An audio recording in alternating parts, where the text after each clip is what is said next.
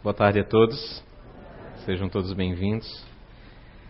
Uh, a psicometria, que essa psicometria que nós vamos falar é diferente de um termo que é usado hoje na psicologia, final do século XIX, que é a um, utilização de estatística para a compreensão de certos comportamentos.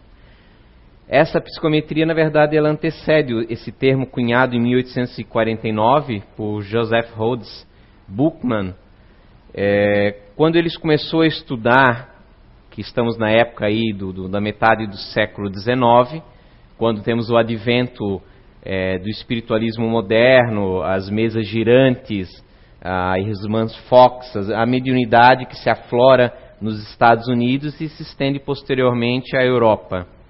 Então, Joseph Rhodes, ele começa a estudar o que na época, na literatura mais antiga, que vocês vão pegar do século XIX, ainda do começo do século XX, principalmente essas literaturas que não sejam espíritas, mas que estudam a questão da mediunidade ou da paranormalidade, começa a estudar sonâmbulos, mas não é aquele sonâmbulo que a gente está acostumado, que fala dormindo. O sonambulismo, na época, era um termo utilizado, poderíamos hoje dizer que, para a época, significava mediunidade, ou seja, ele utilizava a pesquisa de médiums. Eram pessoas que geralmente é, já havia surgido Anton Mesmer com seu magnetismo animal e o princípio do, do, da hipnose e que se colocava pessoas em transe magnético e nesse transe ela exacerbava, ela, ela, ela manifestava é, é, certas aptidões extrafísicas, visão é, à distância, clarividência, é, clareaudiência, escutando sons que normalmente o corpo físico, o aparelho físico não consegue escutar, e vários outros, né, que se estendem. E estudando alguns sonâmbulos específicos, ele percebeu que alguns, ao tocar determinados objetos, conseguiam narrar a história daquele objeto, seja do objeto em si ou é, é, das pessoas que, é, da pessoa que foi portadora ou dono daquele objeto. A esse fenômeno é, é, sonambúlico ou mediúnico, mediunidade no sentido mais abrangente do termo, não especificamente só é, o contato com espíritos desencarnados, ou vamos dar o um nome então de paranormalidade, ele denominou como psicometria, a capacidade psíquica através de um, de um, de um objeto, de mensurar é, é, é coisas que estão além é, é, da visão comum. Mais tarde, tivemos um outro pesquisador, William Denton, que ele era um geólogo, um inglês, mas erradicado nos Estados Unidos, que à medida que ele, a sua esposa Elizabeth Denton foi manifestando também essa capacidade de, de, de tocar objetos e narrar a história que esse objeto estava envolvido, ele começou a pesquisar, inclusive publicando um livro, A Alma das Coisas. Um livro muito interessante que posteriormente foi muito utilizado o, o, o, textos, tanto desse livro como de outros de publicação dele, na revista Light, no começo do século XX, e inclusive por Ernesto Bozano, um grande pesquisador espírita, né, esse italiano que pesquisou vários fenômenos, tendo um magnífico livro Enigmas da Psicometria, publicado com casos, alguns desses do, do da Elizabeth Denton, como é, de outros, outros é, psicometras, como a gente costuma dizer. Essas pessoas com capacidade de psicometria, né? É, mais tarde ainda, já no, no, nessa época contemporânea, o grande pesquisador Hermínio Miranda publicou um livro que ele traduziu a alma das coisas, inclusive com várias interpretações, análises dele, chamado Memória Cósmica. Então são dois livros muito interessantes para quem quer se aprofundar nesse tema da psicometria. Enigmas da Psicometria do Ernesto Bozano e Memória Cósmica do Hermínio Miranda. Num desses casos, é, constantes no Enigmas da Psicometria, cujo subtítulo, amostra número 11, vai relatar, dentro desse livro, o Sr. Jones. O Sr. Jones é um, um senhor também pesquisador desses casos psicométricos. junto com uma poderosa psicometra chamada Edith é, Hawthorne. Não sei se a pronúncia é correta, mas a Edith ela tinha também essa capacidade muito exacerbada, muito forte de psicometria. E ele resolveu fazer o Sr. Jones várias pesquisas com ela. Então ele mandava vir dos seus correspondentes, que naquela época ainda se usava uma coisa chamada carta para se comunicar entre as pessoas, né? levava um tempinho, não era imediato. E com correspondentes em vários pontos, ele mandou trazer amostras variadas, embrulhadas, para que não se pudesse, pelo menos é, é, a olho nu, se identificar o que estava dentro daquele embrulho. E ele entregava a Edith a Edith, e, e ela começava a narrar do, do, do o que lhe vinha, né, a sua, a sua tela mental. É, nessa amostra número 11, ela havia recebido um punhado de terra que estava embrulhado. Então, as primeiras impressões que ela tem, ela começa a narrar. Ah, eu vejo, eu sinto que é alguma é, é uma terra, mas algo antigo.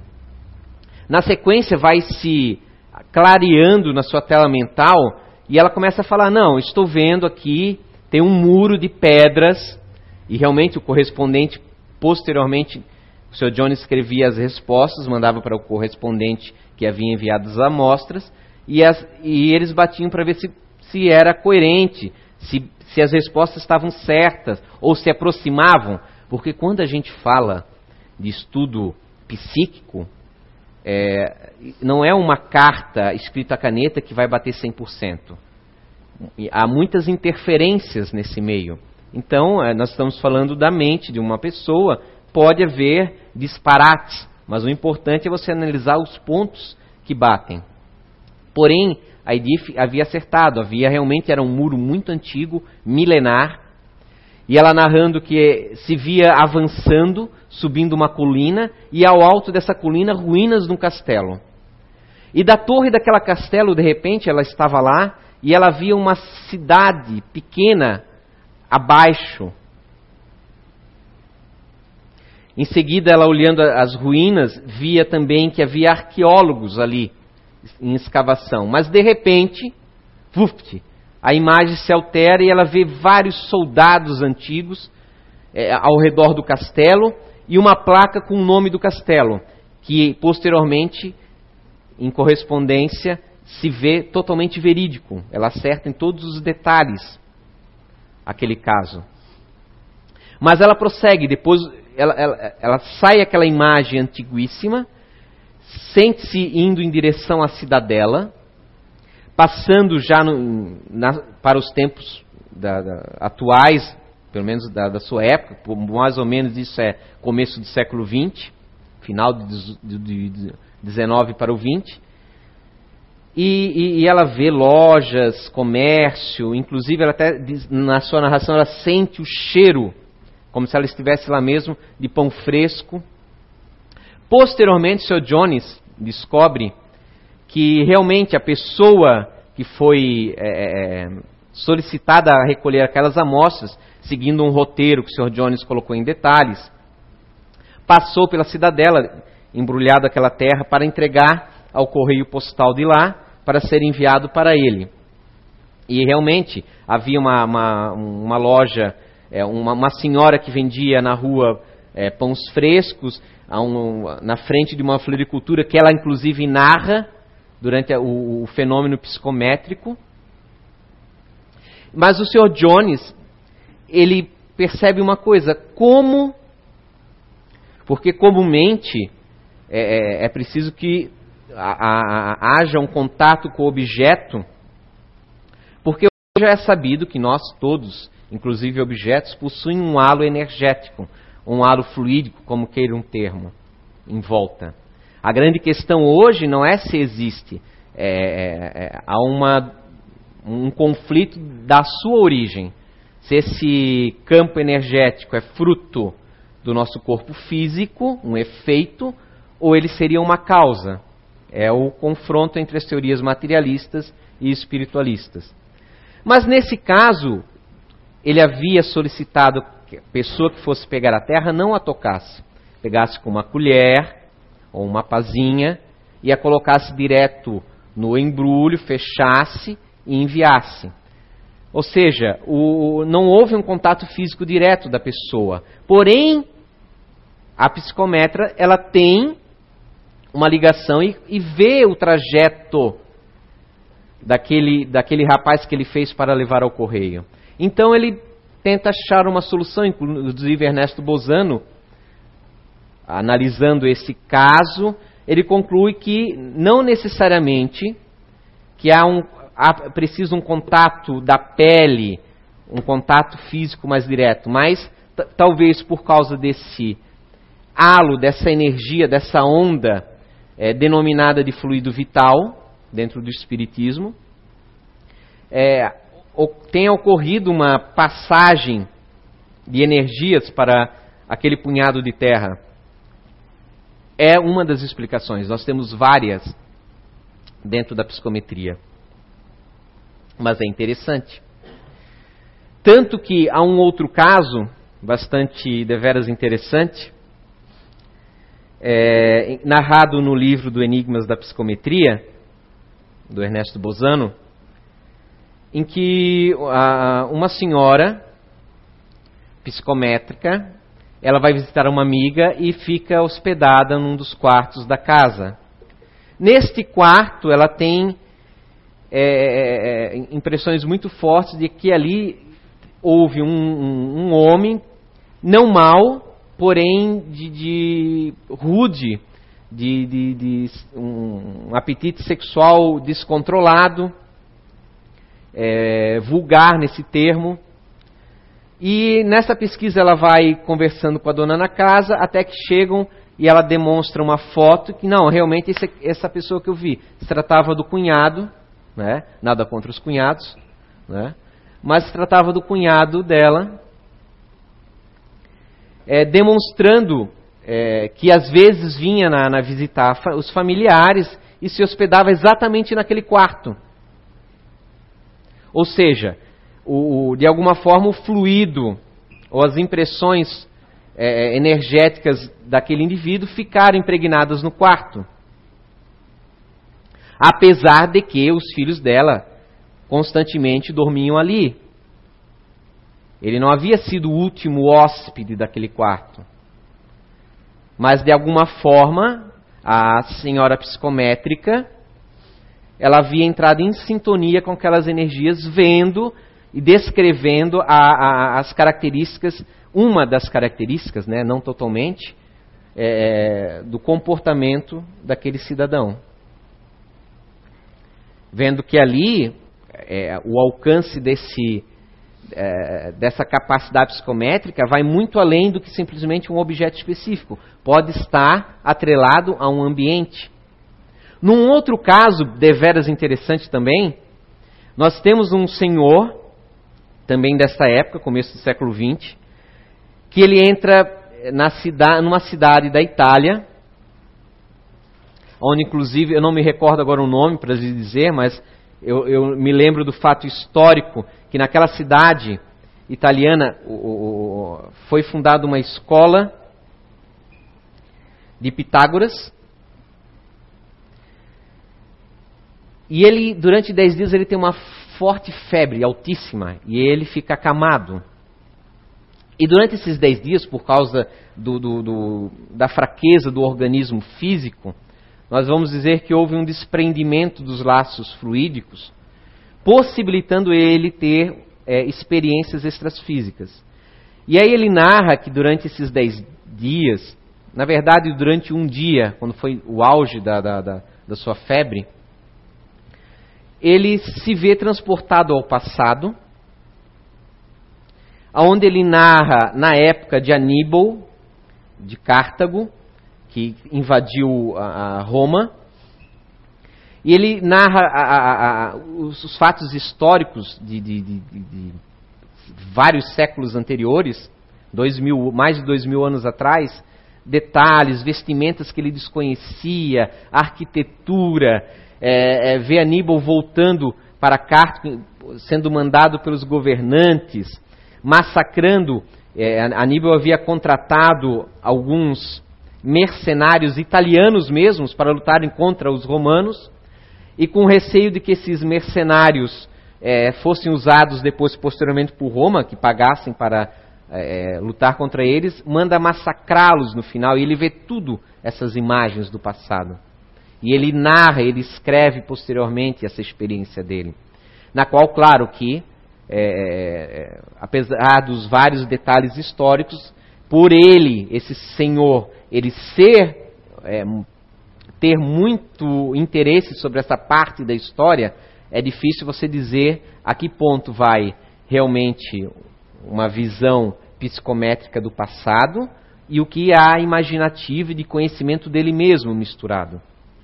Então não é uma, um relato com grande credibilidade né, para a nossa análise. Mas a questão é o seguinte: é, que o contato psicométrico não tem necessariamente a pessoa segurar um objeto. Ela pode senti-lo. Talvez um caso mais singelo que a gente possa acrescentar nesse caso é de um senhor. Ele era um pastor no começo do século XX, estava longe da sua cidade, seu filho também cuidava eh, da, da igreja na qual pertencia. E de madrugada, mais chegando o, o, período da manhã, ele escuta um barulho e ele percebe pelo barulho que é o carteiro tentando colocar uma carta na caixa postal da casa. Mas ele não se incomoda com isso, está cansado e volta a dormir. Mas durante o, o seu sono, ele sonha. E ele sonha que está transportado a cidade em que seu filho é, possui uma congregação, e lá havia visitado um, um pastor assim de renome, mas que falava muito baixinho, e ele estava lá atrás escutando, ele tinha dificuldade, de repente um som alto na rua é, é, dificulta, inclusive fazendo o orador parar naquele instante. E ele narra todos esses detalhes numa carta e manda para o filho, e o filho realmente fala: Não, mas ele realmente, esse senhor, veio nos visitar e deu uma palestra. E depois, fisicamente presente junto ao filho, ainda comenta mais detalhes, falando que, olha, até sonhei que tinha uma música. Não, mas realmente aconteceu. Houve uma banda circense que já havia chegado na cidade, naquele momento, que passou pela rua e tivemos que dar uma parada durante a explanação, porque senão ninguém escutava, ele falava muito baixinho. Se verificou verídico, ou seja, uma, um tipo de psicometria da carta que estava lá no fora, na caixa postal, através de um sonho. Então a gente vê que é, não há um, propriamente um rótulo da psicometria, nós temos variados casos, muito diferentes. Algumas explicações, é, tanto espíritas quanto fora do espiritismo, seja teosofia, seja em outros ramos espiritualistas, ou até mesmo em outras religiões, como o hinduísmo, relatam, e o Ernesto Bozano, inclusive um dos grandes pesquisadores, o Myers, de, de, de paranormalidade, é, eles comentam que, não que o objeto propriamente ele, ele, esteja ali a informação nele. Não, a, a, informação não está nesse objeto, nessa folha, ou nesta, nesta madeira, ou ali na cadeira de plástico.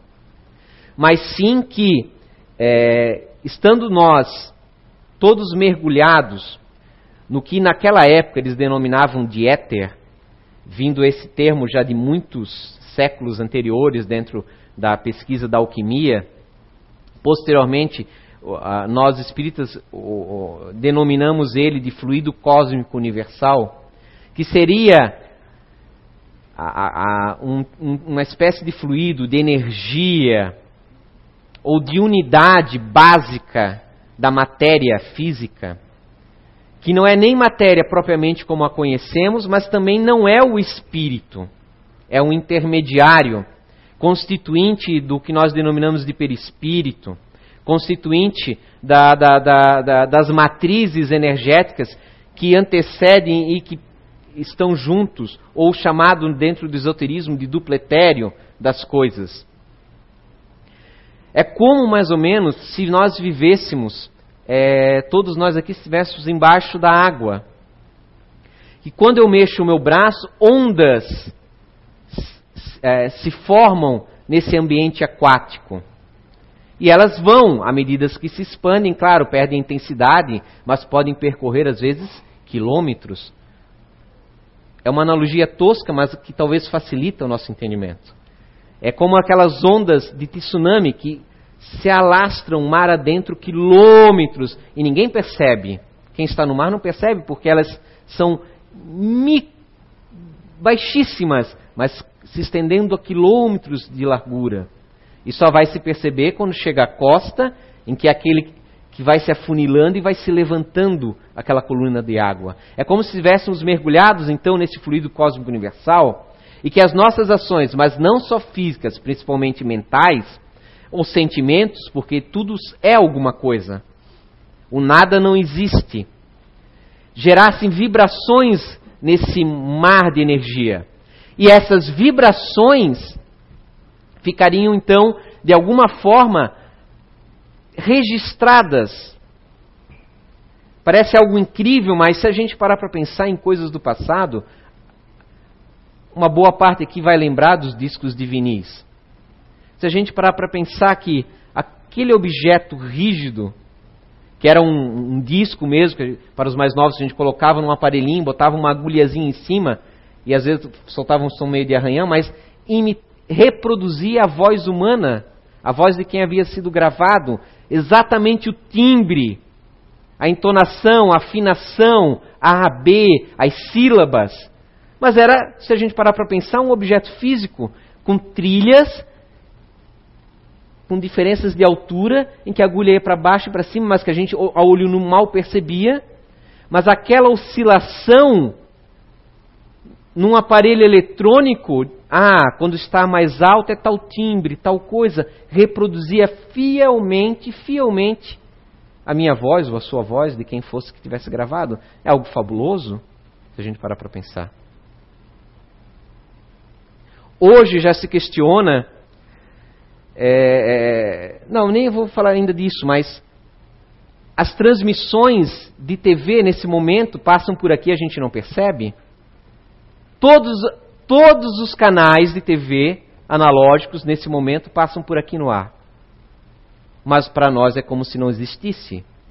Mas se a gente coloca uma caixinha aqui chamada televisão, que possui, que é um conjunto de componentes, que uma antena consegue captar a vibração e há um aparelho ali dentro dizendo: "Ah, porque são só ondas eletromagnéticas, nada mais. Não tem a imagem vindo, a voz vindo. Simplesmente são é, ondas de voltagens diferentes, de amplitudes diferentes, que aquele aparelhinho vai interpretar incrivelmente, jogar numa, numa tela, no passado feito de tubo, no meio termo de plasma e, na, e hoje na, na modernidade de LED, vai exatamente reproduzir fielmente o formato da imagem que aquela câmera captou, com as cores, tudo no devido lugar. É fabuloso? É que a gente não para para pensar sobre isso. E essas mesmas ondas de TVs se alastram espaço afora, eternamente. Desde que não se transformem, porque no universo a energia não se perde, ela se transforma. Se essas ondas no vácuo não esbarrarem é, é, com objetos materiais se transformando em calor, em, em, em força cinética, alguma outra, estão até hoje circulando para outros planetas. A luz, ela percorre o universo todo eternamente, até encontrar, claro, algum objeto em que ela vai se transformar, que é uma onda, onda eletromagnética. Nós não enxergamos por causa da intensidade que diminui. Nosso aparelho não consegue captar. Ela capta só faixas de luminosidade. Mas está ali eternamente passando. A não ser que seja anulada por uma energia semelhante.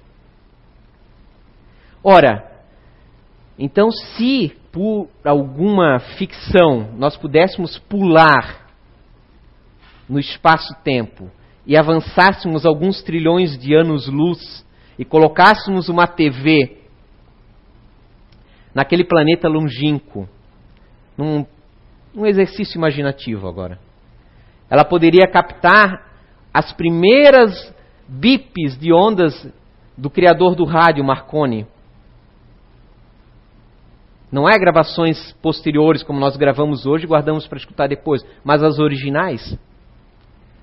Se houvesse um amplificador possível por lá para isso. Então o passado, ele existe de alguma forma. Ele está presente na atualidade. A questão é que nós não temos como a chegar neles.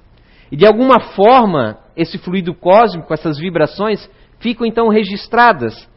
Talvez numa analogia mais tosca, é como hoje seria que esse fluido fosse a rede, a web, a internet. E esse psicometra, ele consegue acessar, vamos dizer, o YouTube, que está tudo lá, na nuvem. Há vídeos de hoje que vocês colocaram, Há vídeos de um ano atrás, de três, de cinco, de repente, anos atrás, que estão lá acessíveis. E você consegue acessar esses vídeos de anos atrás, mesmo que não esteja numa sequência cronológica, bastando você selecionar o que você quer ver. É como se tudo que acontece aqui, toda essa história, inclusive não só aos olhos nus, mas os sentimentos, as emoções estivessem ali registrado nessas camadas do que os antigos chamavam de éter, que é o fluido cósmico universal. Bastando aí que determinadas pessoas com essa antena disponível dentro delas para captar aqueles canais específicos, utilizando, vamos dizer que o objeto é meramente como se fosse uma chave Chave seletora é bom, ninguém vai lembrar disso, né? Fosse o controle remoto em que é, a, aquele objeto é um botão do controle que aciona aquele determinado canal que você tem acesso. Claro que é muito simplório isso que eu estou falando. É muito mais complexo. Mas dá para a gente começar a ter uma noção e, e, e achar que seja mais viável essa situação. algumas explicações do Ernesto Bozano é, colocavam-nos que essa psicometria seria um, um, como um contato telepático entre a pessoa que era portadora do objeto e o psicometra. E que ele é, tiraria de fato da mente, do subconsciente, as informações da pessoa. E pode sê-lo mesmo, não, não é inverídico. Mas não é a única explicação é, necessária para explicar todos os casos de psicometria. Num dos casos em que a pessoa havia enviado para uma psicométrica a medalha, uma medalhinha né, de, de pescoço, que era de sua irmã, que havia é, desencarnado, e ele queria muito, é, é, é de repente, é, que ela tentasse, uma, um, na verdade, um contato, era quase um, um contato mediúnico. Mas ela não teve. De repente ela começou a narrar uma senhora que era a mãe do rapaz, não a irmã. Ele estava ali, concentrado, pensando na irmã, de longe pensando na mãe. E narrou a mãe que se aproximava, apontava algumas coisas, pedia para ele agradecer, inclusive narrando, lembrando a ele de duas fotos antigas que estavam em tal local e ela descreveu a psicométrica, o, o, a, as imagens da foto, que era o, a mãe e o pai dele, mas que ele, não, mas está é, tá muito diferente do meu pai e da minha mãe. É, porque ele tinha quadros do pai e da mãe na sala e era muito diferente, mas quando ele chegou em casa e vasculhando, e ele pegou as fotos, viu que eram fotos mais antigas e realmente batiam todos os detalhes, a roupa que, que eles estavam usando na fotografia, todos os detalhes necessários batiam. E aí o mais interessante que ao pesquisar sobre a medalhinha, ele descobriu posteriormente que na verdade a medalhinha eram dois brincos que pertenciam à sua mãe, que a irmã havia derretido, mandado fazer uma medalhinha depois que ela havia falecido e nunca usou, deixou guardada como uma recordação. Então a, a psicometra ela entrou em contato telepático não com a irmã, mas sim através da, da, da, daquela assinatura energética, com a mãe desencarnada. Ou seja, a psicometria ali naquele caso foi uma psicometria mediúnica. E quando temos um contato uma comunicação entre seres daqui e de lá, nós chamamos de mediunidade. Porém, a telepatia não pode explicar todos os casos. Vários casos, tanto da, da Edith Hawthorne, quanto da Elizabeth, narram também experiências, e aí que é uma coisa é, até fantástica, até soa fantasiosa. Ao contato de determinadas é, é, minerais, narrava é, é, não pessoas, mas sim a história geológica em volta daquela pedra. E o mais interessante são os casos da Elizabeth narrando, porque o marido dela, o William Denton, ele era geólogo e ela não sabia nada de geologia. Então ela narra toda uma história de um mineral, é, de situações até a época da idade do gelo. E ela narra o seguinte: mas é muito estranho.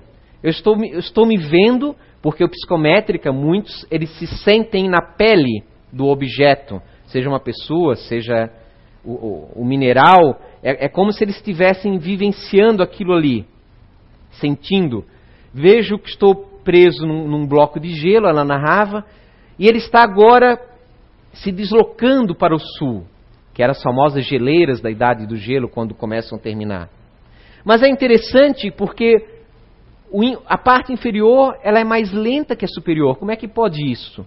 E realmente o William depois narra porque é um fenômeno geológico real que se apresenta. Ou seja, aonde a telepatia ali? Talvez poderíamos narrar que ela buscou do subconsciente do William, que é geólogo, pode o sê-lo, mas há outros casos diferenciados e interessantes. Um deles, o William, ele manda pegar um fóssil de um dente de um mastodonte ou, ou mamute, apesar de serem um pouco diferentes, são primos, mas para a gente se situar na imagem, o antigo elefante pré-histórico, e ele mandou fatiar um pedacinho em partes pequeníssimas, que não fosse identificável do que se tratava, e entregou à esposa dele. De repente ela começa a narrar: oh, me vejo num, local, num pântano, ah, me sinto muito grande, não sei o que eu sou. É como se fosse, na atualidade, nós pegarmos uns jogos virtuais e coloca aqueles é, é, é, visores 3D que você está vivendo virtualmente um personagem num jogo. E parece extremamente real. Só que ali com um agravante maior, você tem emoções, sentimentos, a perda, a perda de um pouco do, do, do, do eu nesse aspecto. Ah, sinto grandes dentes, e vai narrando ah, os pormenores do objeto que ela não teria como descobrir, que era de um mastodonte, e narra perfeitamente até conseguir identificar e se ver dentro de um, de um bando, de uma manada enorme de mastodontes. E ela narra, inclusive, o gosto saboroso de uma folha que o animal está comendo, uma coisa fantástica. E aí o William pergunta: sim, esse gosto seria o mesmo para nós humanos? Aí ela volta, é, é, é, parece que é uma dualidade ali de sensações. Não, horrível, ela faz uma careta de repugnância. Claro, porque não há um objeto físico. São transmissões telepáticas. Vocês já viram uh, hipnose que a pessoa dá uma cebola e a pessoa mastiga? Não, isso é uma maçã e ela sente o gosto da maçã. Não, se, não sente o gosto de uma cebola. É um, é, são, são shows de, de desses é, pessoal que gosta de fazer show de hipnose, que é muito comum. Ou seja, é, isso nos dá um pouco para ver a veracidade da coisa. Então, como pode ser telepático isso? Uma telepatia com um animal daquele pré-histórico, então ele teria um. Não é um espírito imortal que sobrevive, é uma essência, mas tudo bem. É, não é um espírito como ser humano. Vai uma outra palestra nesse caso. E há várias outras narrações, inclusive a Edith também tem um caso é, parecido em que ela narra sobre um pombo correio que lhe dá uma pena, e as sensações, o medo, e de repente ele voando, e é muito interessante o relato, Porque primeiro é um pombo correio que ele, vai, ele é levado para um local desconhecido para voltar ao pombal, a uns quilômetros de distância. Ele dá umas voltas, até de repente que ela narra que parece que ele sentiu, captou um, um campo magnético. E ela narra que de repente é como se surgisse na tela mental da, da, da, daquela mente animal a imagem, a lembrança do, do, do, do pombal, da comida, e que ele de alguma forma com aquilo ele sabe que lá é a direção. É quase como se fosse uma clarividência animal. Na narração dela. Não sei se é isto mesmo. E ele vai percorrendo, seguindo sem qualquer ponto de referência, seguindo só essa intuição, essa atração magnética. Mas quando, e isso que é interessante, ela, ele passa pelas cidades, que já é começo do século XX, já tem várias cidades industriais, da primeira e já indo para a segunda revolução industrial, ele perde aquele contato, então ele tem que procurar pontos de referência, ela relata. Uma torre, uma casa, até voltar a, a captar. Isso é muito interessante para muitos relatos que a gente vê. É, de que realmente a quantidade de emanações das nossas mentes influenciam uns sobre os outros, atrapalham muitas vezes a captação mediúnica. Não é comum, e até se falava que o médium muitas vezes sofria interferências na, na, na, na comunicação psicográfica, né? e se pedia, ah, pessoal, vamos tentar vibrar em comum, porque realmente, nos relatos ali daquele livro, ele, ela comenta, claro, dentro do conhecimento que ela tem, que a, o, o, som vindo, a, o, a, o, barulho vindo da, da, das cidadelas atrapalhava a comunicação fluídica daquele animal. Mas na verdade não era isso, né? Era a emanação energética das próprias cidades por que não ocorre tantos efeitos físicos nas cidades? Quase hoje é quase impossível. Justamente pela variação de, de, de energias que perambulam. Que um, umas neutralizam outras, tornam impossíveis essas manifestações. Então a explicação telepática não, não é a única. E talvez não, todas estejam certas em todos os momentos pode haver uma comunicação mediúnica, como no caso daquela mãe, dos brincos. Pode haver uma comunicação telepática, de fato, né? entrando com o subconsciente do outra pessoa que está viva, usando os conhecimentos, o que ela sabe. E pode haver realmente uma, uma captação desses registros nesse mar que nos une, que é a única explicação possível para essas, esse conhecimento geológico ou, ou contatos da vivência de animais do passado, não é tão difícil a gente parar para pensar que as imagens de um século atrás estão perambulando pelo universo de TV. Então é possível. Seja, os antigos, os hindus chamavam de registros akáshicos, que é um termo que na verdade deriva da, da vamos dizer, grossamente do, do éter, tudo ficaria registrado como fatias. É mais ou menos, se a gente pegar os antigos rolos de filme, né, que hoje é tudo digital, mas antigamente se filmava. E o que, que era o filme? Não era nada menos que a gravação exata, uma foto do momento, muitas em sequência, e que ao passar rápido giravam uma imagem, uma ilusão de, da movimentação. E se de alguma forma esse éter fosse o, o, o, um rolo infinito, em que cada momento, mas acrescentado às nossas emoções e sensações internas, está ali registrado. Tuf, tuf, tuf, tuf, tuf, tuf. E que o psicometra, como nós estamos dentro do filme, não podemos voltar para trás, mas o psicometra, por algum motivo, ele consegue olhar uma foto mais antiga, que está lá, que existe naquele registro. Uh, o senhor Style, ele narra uma coisa muito interessante que acontece com esses psicometras.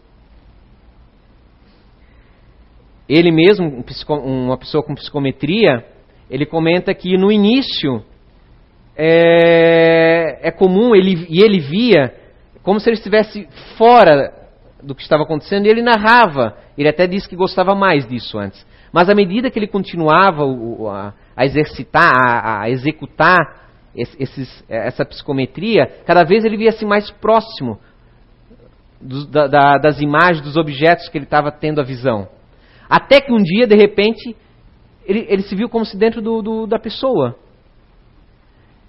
E aí ele, ele narra que é interessante que ele não conseguiria mais narrar com tantos detalhes o que acontecia. Ele sentia tudo o que estava acontecendo com a pessoa, mas é como se era ele fosse ele. Houvesse uma uma fusão. E mesmo que ele estivesse numa, numa visão do passado, que seria uma coisa incrível, de repente vendo coisas é, é históricas, vendo é, que chamariam a atenção dele normalmente, parecia que aquilo não chamava, não, por mais estranho que fosse, era natural para ele. Então ele não conseguia observar mais com os mesmos olhos que ele tinha de antes. É como quando nós temos um sonho. Não tem aqueles sonhos bem vívidos?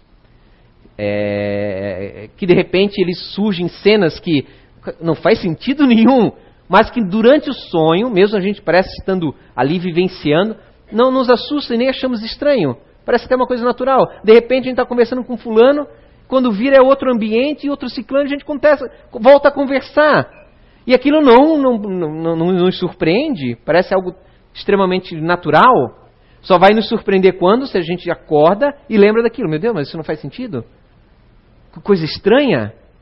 Mas naquele momento não era estranho. É louco isso. Mas é mais ou menos o que acontecia que o Style comentava com ele. Então ele precisava o quê? De uma pessoa fora que ele ia narrando o que estava vendo e essa pessoa ia lhe perguntando, mas e isso? E aquilo? Porque ele não tinha mais senso de questionamento quando ele estava vivenciando virtualmente aquele personagem que anteriormente ele enxergava de longe, mas que agora ele parecia que ele estava vestindo a pele da pessoa. Então as explicações quais são para a psicometria? São muitas. Comumente a gente quer achar uma teoria para tudo. Talvez não tenha uma teoria para tudo. Talvez haja vários fatores que acontecem simultaneamente, ou naquele momento só um e só outro. Cada caso é um caso. Não há como padronizar isso. É uma loucura. A questão principal é a veracidade desses fatos, catalogados durante 150 anos. Mais recentemente, vocês podem procurar casos, se fosse algo tão inverossímil, mas nós temos casos e, e o, o, Zé Araújo já comentou, ele mesmo sendo psicometra, é, da polícia norte-americana utilizar psicometras, muitas vezes. Você vai encontrar na, em programas de pessoas tentando localizar pessoas perdidas, segurando um objeto, isso não é uma coisa nítida. Vocês veem que a ostensividade, a, a capacidade de nitidez de um psicometra varia de uma pessoa para outra. Não, não é um botão de liga e desliga. Não existe isso. É uma ilusão. Ah, encontra aqui. Encontra aqui o meu filho, o meu marido, o fulano e tal que está me devendo cheque sem fundo. Não funciona. Não consegue. É, por mais que, que, que hajam psicom, alguns psicometras ainda que conseguem acionar isso, é, mesmo esses não conseguem controlar a bel prazer, muitas vezes isso. São poucos. E a polícia norte-americana utiliza muitas vezes para localizar pessoas. Em alguns casos conseguem, em outros não conseguem. O mesmo psicometra que teve sucesso anterior. Sucesso de ontem não é garantia de hoje. Por quê? Porque se trata de energias. O que, quais são as energias que estão ali presentes influenciando das pessoas, do ambiente que se encontra, da localidade, do próprio objeto, há uma assinatura de fato que consiga entrar em sintonia? Há, e aí a gente vai entrar na, na questão espiritual, permissão, nós não sabemos se há ou não há, mas há, será que não há interferência do plano espiritual de, de espíritos que não querem, perniciosos, que não querem e atrapalham a comunicação telepática? Ou, muitas vezes, não é que vem um espírito superior e vai impedir que a pessoa ajude. mas que é, a pessoa não tem condições de, de, de captar aquilo e nem pode ele é, amplificar, os espíritos podem amplificar as aptidões mediúnicas. E comumente os mentores, é, é, os guias, os, os, amigos espirituais que nos acompanham ao decorrer de uma vida, eles estão ali e amplificam essas, é, essas aptidões por necessidade, por merecimento também e pela função é, que será útil a outros. Então não tem receita de bolo para isso. A psicometria é um, é um dos, das mediunidades mais incríveis mas ela, ela não tem uma explicação única do meu ponto de vista. Vem que temos casos variados. Tem muitos outros casos, mas não vem, não vem ao caso comentarmos aqui hoje e nos estendermos. Basta isso aqui por hoje, para vocês terem uma noção, vocês poderem procurar mais a respeito, estudarem, vocês vão chegar a algumas alguns raciocínios, algumas conclusões e no futuro vão ler mais, vão chegar a novas conclusões, talvez vão achar que adiante você estava errado e agora está certo, mas é assim mesmo e tem que ser. Cada um de vocês tem que pesquisar, tem que procurar a reflexão própria. Não pode ficar a, a, é, é, ao bel prazer de seja de qualquer um que vem aqui na frente e dizer que é assim o assado. Claro, é, quem está aqui na frente estudou, tem, tem essa credibilidade. Mas essa credibilidade tem que ser motivação para que vocês procurem por si mesmos. Senão, o que, que vale a pena? Do que altera aí o conhecimento de vocês de fato? Decoreba ou realmente assimilar? Decoreba nunca funcionou. Agora, assimilar, você leva não só para essa vida, olha que legal, leva para vidas futuras também. Nesse contínuo espaço-tempo que nós chamamos de vida. Né? Uma boa noite para vocês. Espero que tenham uma ótima semana. Fiquem com Deus.